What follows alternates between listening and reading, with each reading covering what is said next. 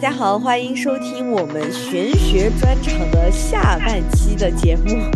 我是西西。Hello，大家好，我是九夏。我们下半期呢，主要来聊一聊，呃，西方的一些我们接近玄学的时刻。这里面我自己印象最深的是塔罗牌。我刚分手的时候啊，我就看说 不抽烟不喝酒的失恋女孩都在干嘛？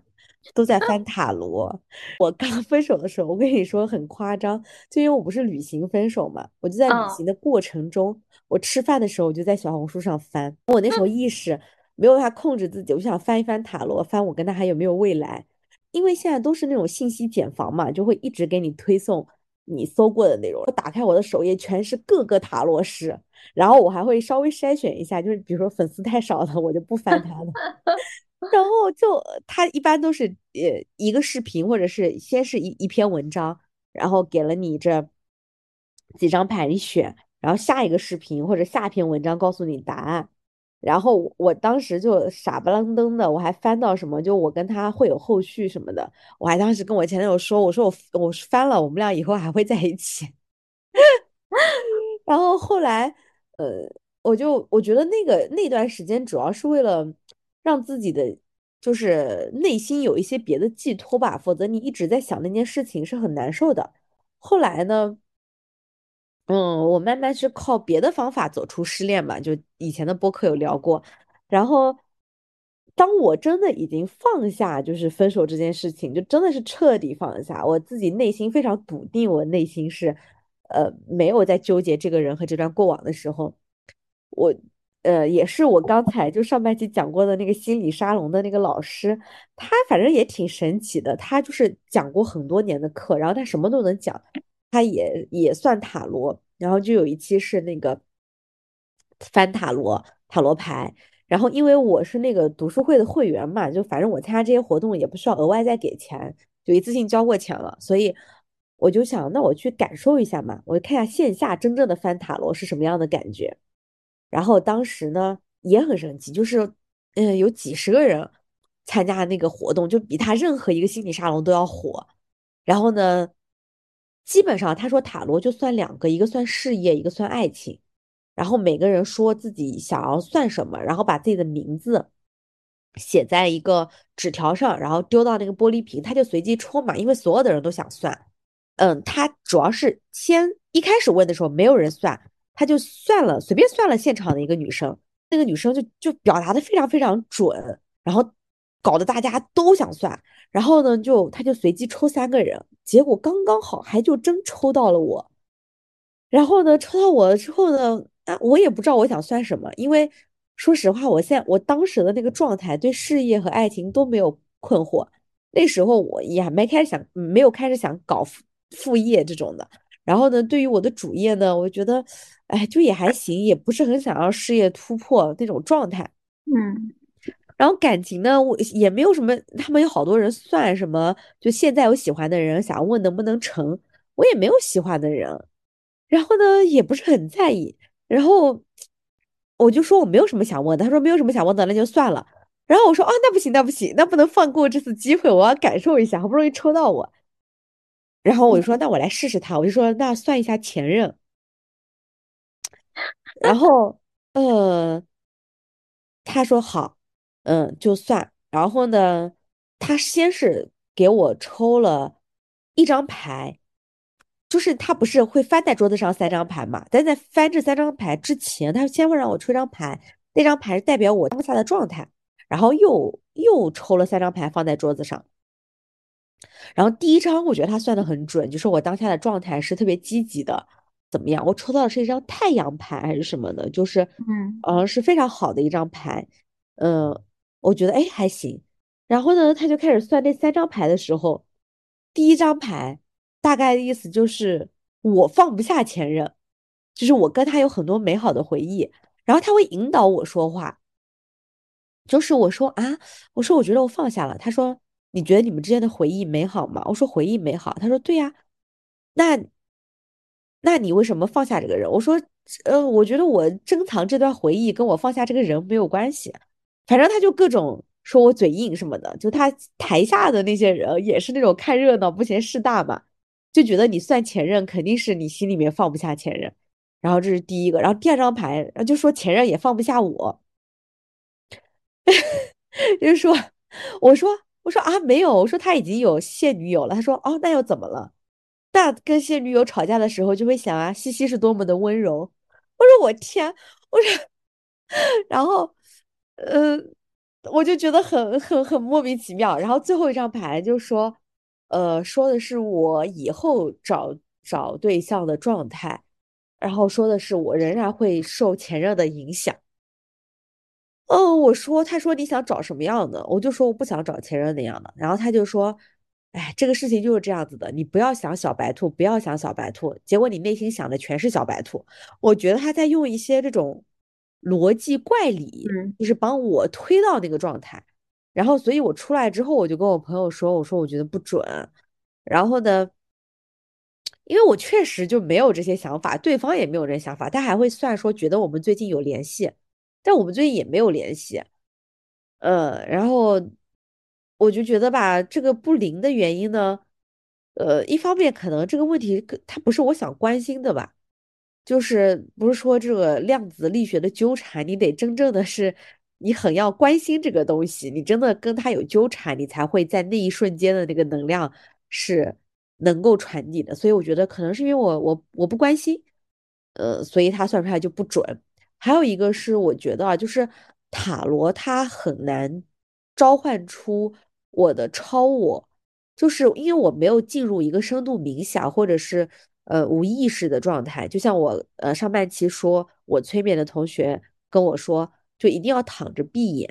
就是如果你坐着嘛，睁着眼睛，他说也能催，但是那个效果很差，就你要让自己特别的放松下来，就你先空下来，先置身于空，才能找到无穷大的地方。所以我感觉塔罗它其实，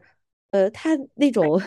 能让我幸福的科学的地方好像少了一点，它就是那一瞬间的。那个量子纠缠，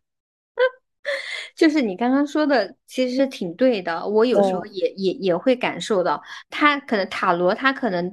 呃，讲出来的东西是一样的，但是你你自己状态不一样的时候，感受到的就不一样。所以有些时候就会觉得准的，有些时候会觉得不准。哦，你之前算过吗？我之前 我我跟你讲，我也是失恋的时候非常迷 塔罗牌。你也在小红书翻是吗？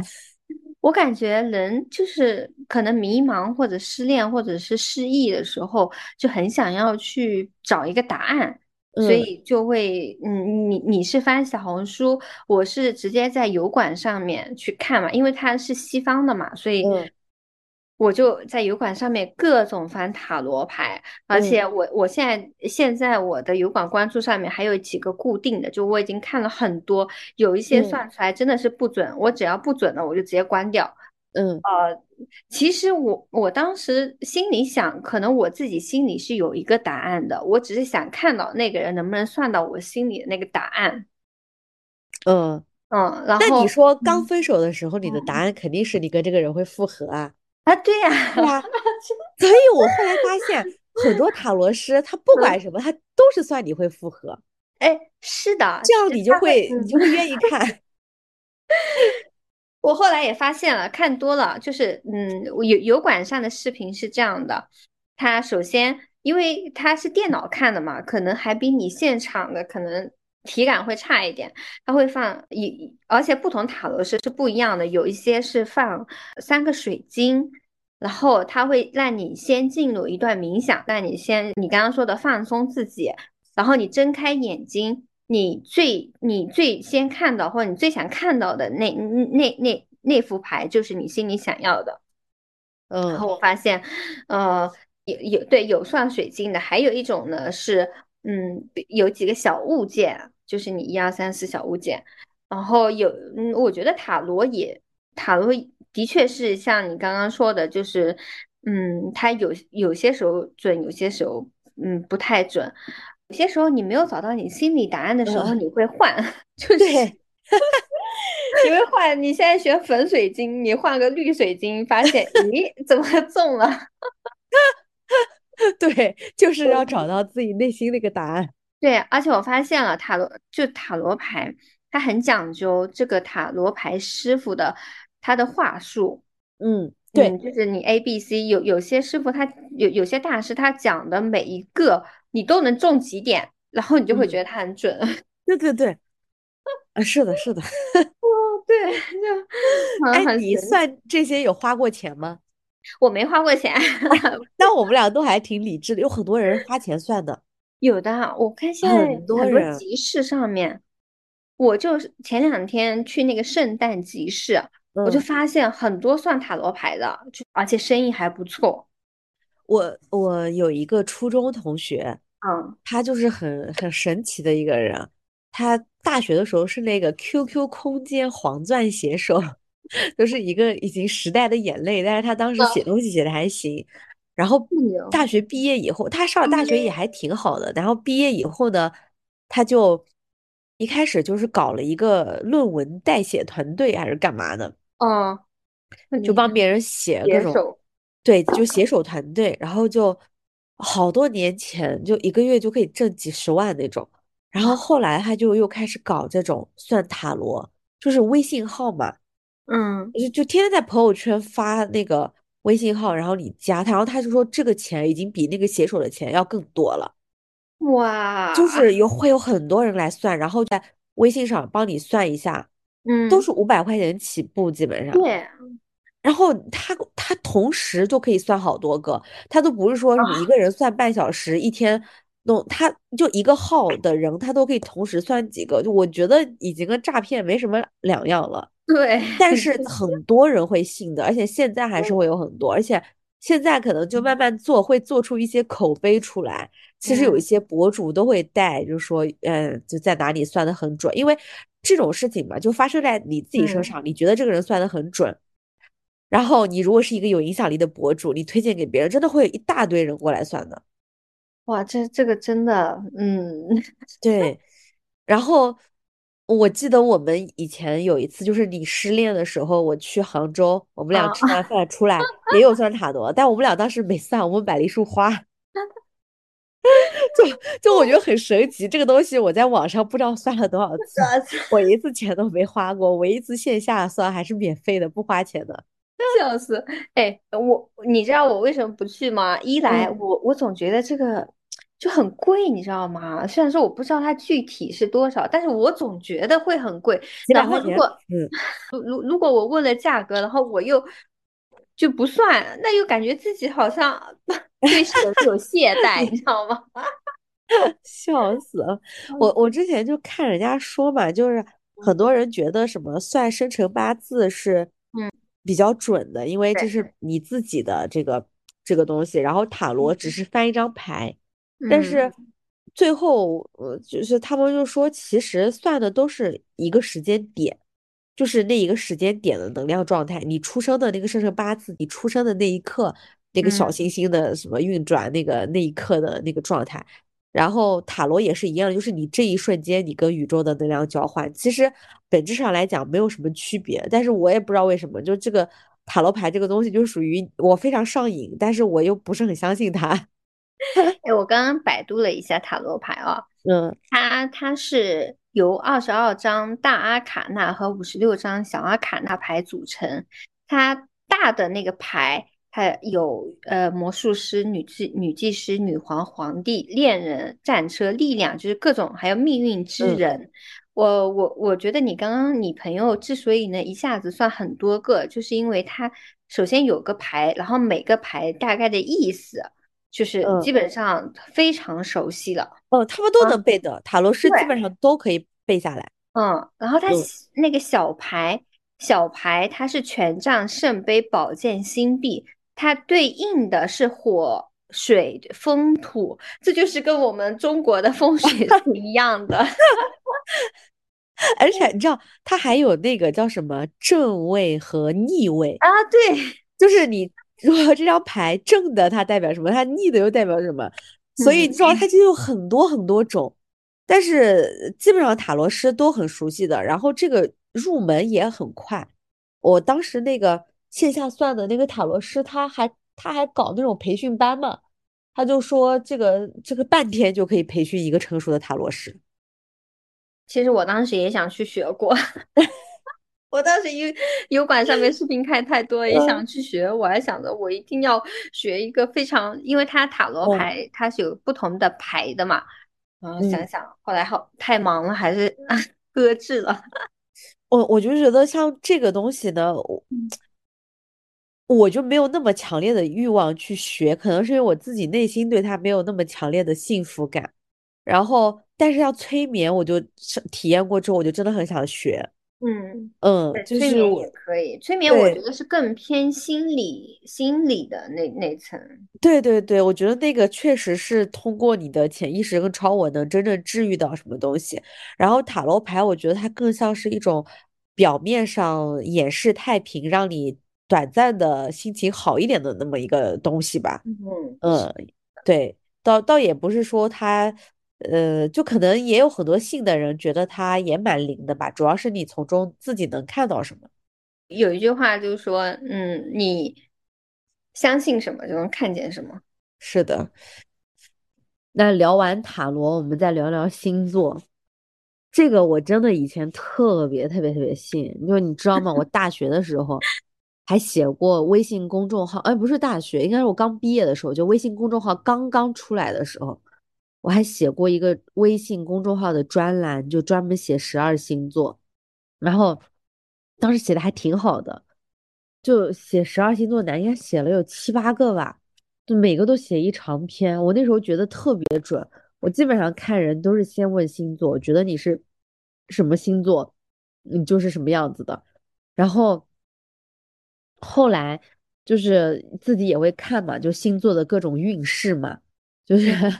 呃，也会看自己的上升星座，呃，什么月亮星座，然后就会盯着这个运势，然后还会有什么每天的呃幸运数字、幸运颜色。我微博刚刚开始用的时候，我关注的那些号全是星座相关的，那时候我就关注射手座每日运势。如果他告诉我今天运势不好，我就我就是会感觉运势不好，会有自己的那种心理暗示。然后看很多那种占星师，然后来算你的接下来什么各种运势。后来我就看多了，我就发现啊，你看十二星座每一个往你自己身上安都行。是的，因为它都是一些非常通用的话。然后我就觉得这个十二星座来看人太宽泛很，我就不准了。然后去年，哎呀我天，去年我就开始看。一些星盘，我就感觉 星座这不准，但是每个人的星盘是很不一样的。你还记得我们，我当时分手去杭州，我们还有一个朋友的朋友在那酒吧里面给我们算，拿一个 A P P 在给我们看星 盘，算我们俩当时算我跟前任会复合，我笑死。哎，他当时算的结果是什么来着？我都忘了。他就算我跟我前任会复合。嗯。然后说他现在在在什么接触一些新的女生，但是他他跟我在一起是有感情的，跟这些人在一起是权衡利弊的，什么什么的。然后也给你算了算了，你你们以后还算了你们以后的孩子脾气不好，笑死！就是他会算合盘嘛，算你的星盘什么，然后算另外的人星盘合盘，然后。我跟你说，我当时算完回来以后，我特别上道，我就自己下了那个 A P P，嗯，然后我就去小红书学怎么算，然后我就先学会了一个，就是测你的婚运啊，我就拿这个给好多人算过，我好多同事我都帮他们看过，我给我自己也看了，它就是什么有你的本命盘嘛，可以看你的法达盘，看你的。本命盘里面的那个七宫，就它有几个宫，然后你一个宫的宫主星是什么，然后再看法达盘里面，你这个宫主星在哪几年会走小运，嗯，或者走大运什么的，就算你在什么时候结婚。然后我就给我自己算是我是在 二四年的十二月到二五年的十二月，我准备看一下准不准。然后我当时给我一个已婚的朋友算。我算他哪一年，因为我以我是不知道他哪一年结婚的嘛，他是结了婚之后我们才认识的，我就拿这个盘给他倒推了一下，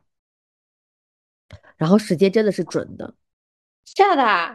准？那你给我算算。我不是给你算过吗？你啊，忘我了？忘忘了，在在 Lily 家那一次，你就是你去年一月份来南京那一次，我不是给你还有你男朋友都算了吗？完全给你。算的是你快结婚了，但是你男朋友要到三十八还是什么的，那我结婚对象不是他，我忘记了。反正，然后你还说 你男朋友也也找别人给他算过，也说他是什么晚婚什么的，四十岁，对吧？就跟我算的那个年龄差不多，因为他一般算一个区间吧，就是一两年的一个区间。嗯，什么？然后我就拿着这一个人，觉得我可灵了。然后其实现在那个 A P P 上面就有嗯很多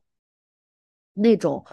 就是呃注释嘛，就你自己点进去，它旁边就会有注释是什么，还有下面好多人的评论。它呃，我记得我当时看，就有某几个宫就和你的爱情、婚姻相关的，你一点进去就会告诉你，就这个你的这个宫几非几，就几几宫非几宫，什么几星非什么的，就嗯，就代表了你会嫁给一个什么样的人。然后下面好多人评论嘛，都会在那边说真的耶，我老公就是这样这样这样？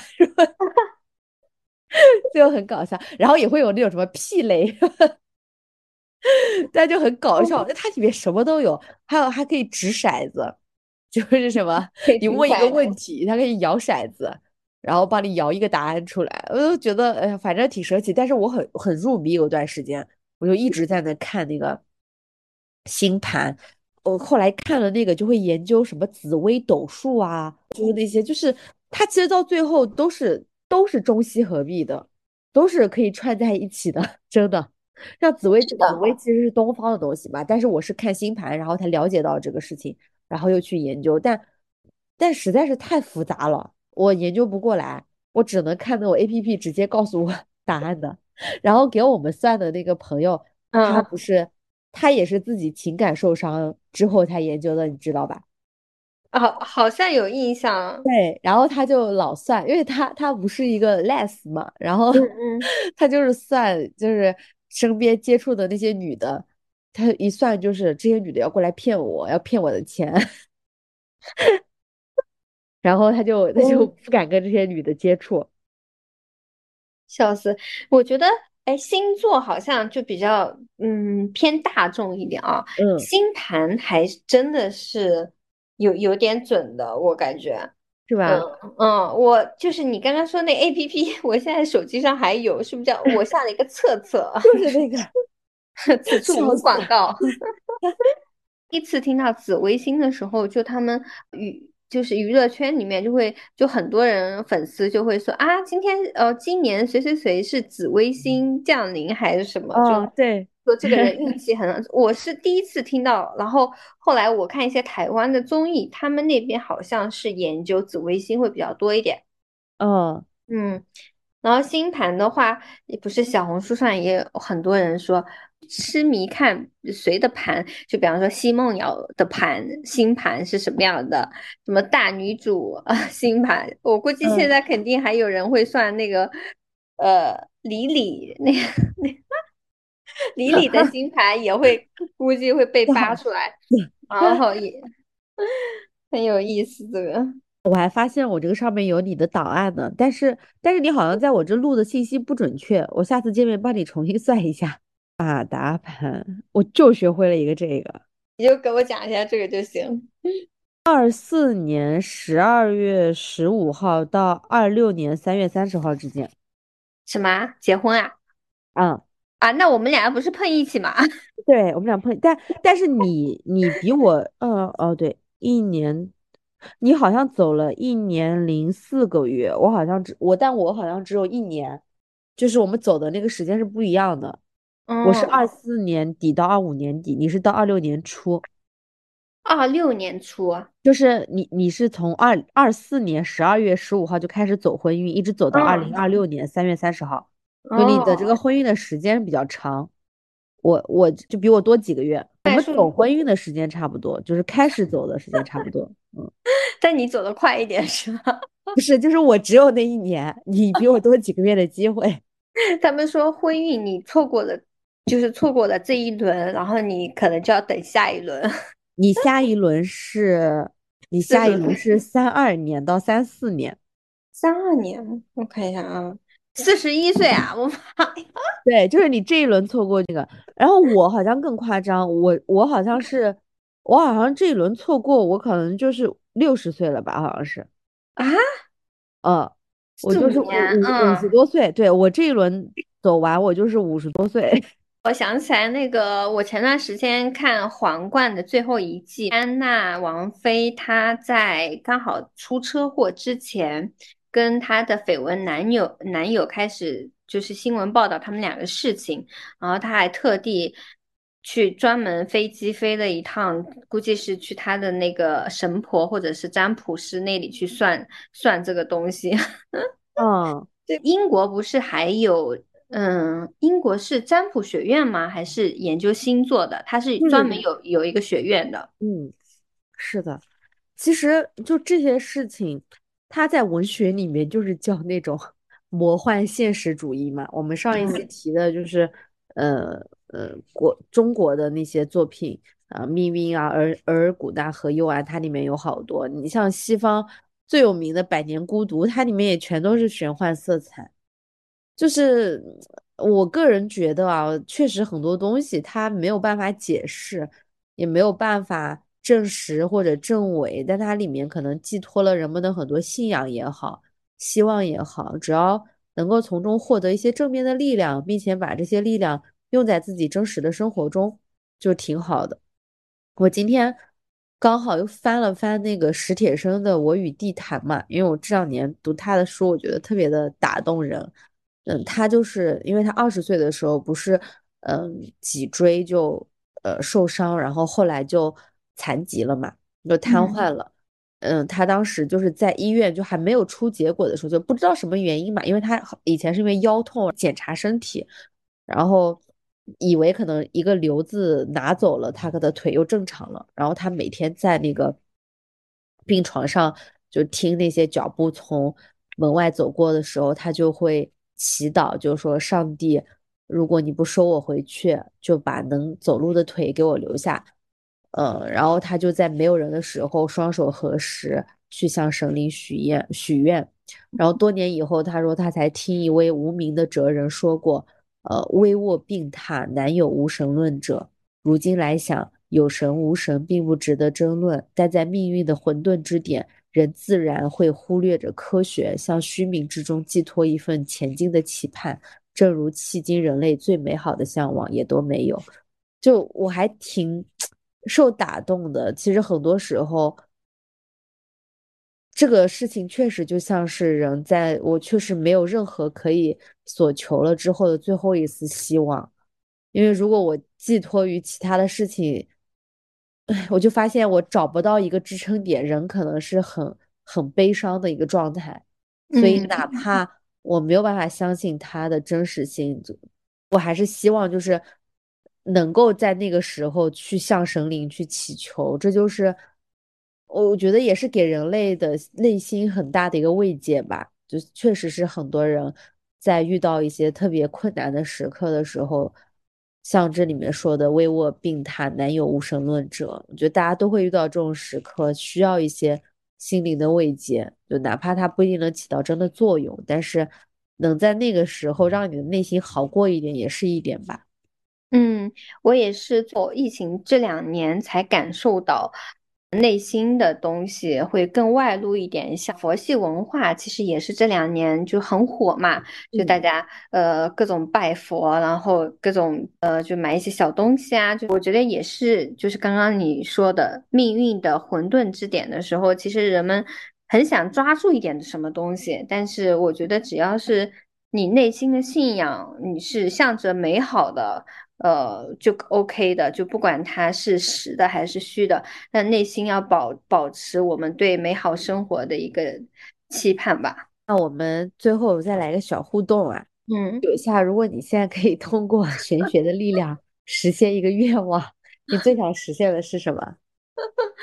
如果真的有的话，我当然是财务自由。我现在脑子里面只有钱。那就是的，嗯，对，希望能集齐天地宇宙之能量，让我实现我的愿望。笑死，不是什你那种？嗯。吸引力法则，就是嗯，说什么嗯，我喜欢钱，我爱钱，四面八方的钱都向我扑来，他们包裹着我。其实第一反应也是和发财相关的，但可能因为嗯。我这两天生病，所以这个时候再让我看这个问题，呃，以及我最近身边有一个很好的朋友生病了。嗯嗯，就还比较严重，然后他他在做化疗，最近就是头发都已经全部剃掉了。我大学同学，然后我今年六月份和他一起，呃，出去玩的时候都还好好的，就我们毕业嗯，十周年嘛，回了一趟母校出去玩，然后后来就前两个月就确诊了癌症，癌症还还是以你上次跟我说的吗？乳腺癌。嗯，如果真的有有玄学的力量，就还是希望自己还有家人和身边的朋友都能够健健康康、平平安安的吧。有时候觉得嗯。很多的奢求都真的是奢求，只要能够有一个健康的身体，其他东西都是有希望、有可能的。呃，有一个刊物写王菲，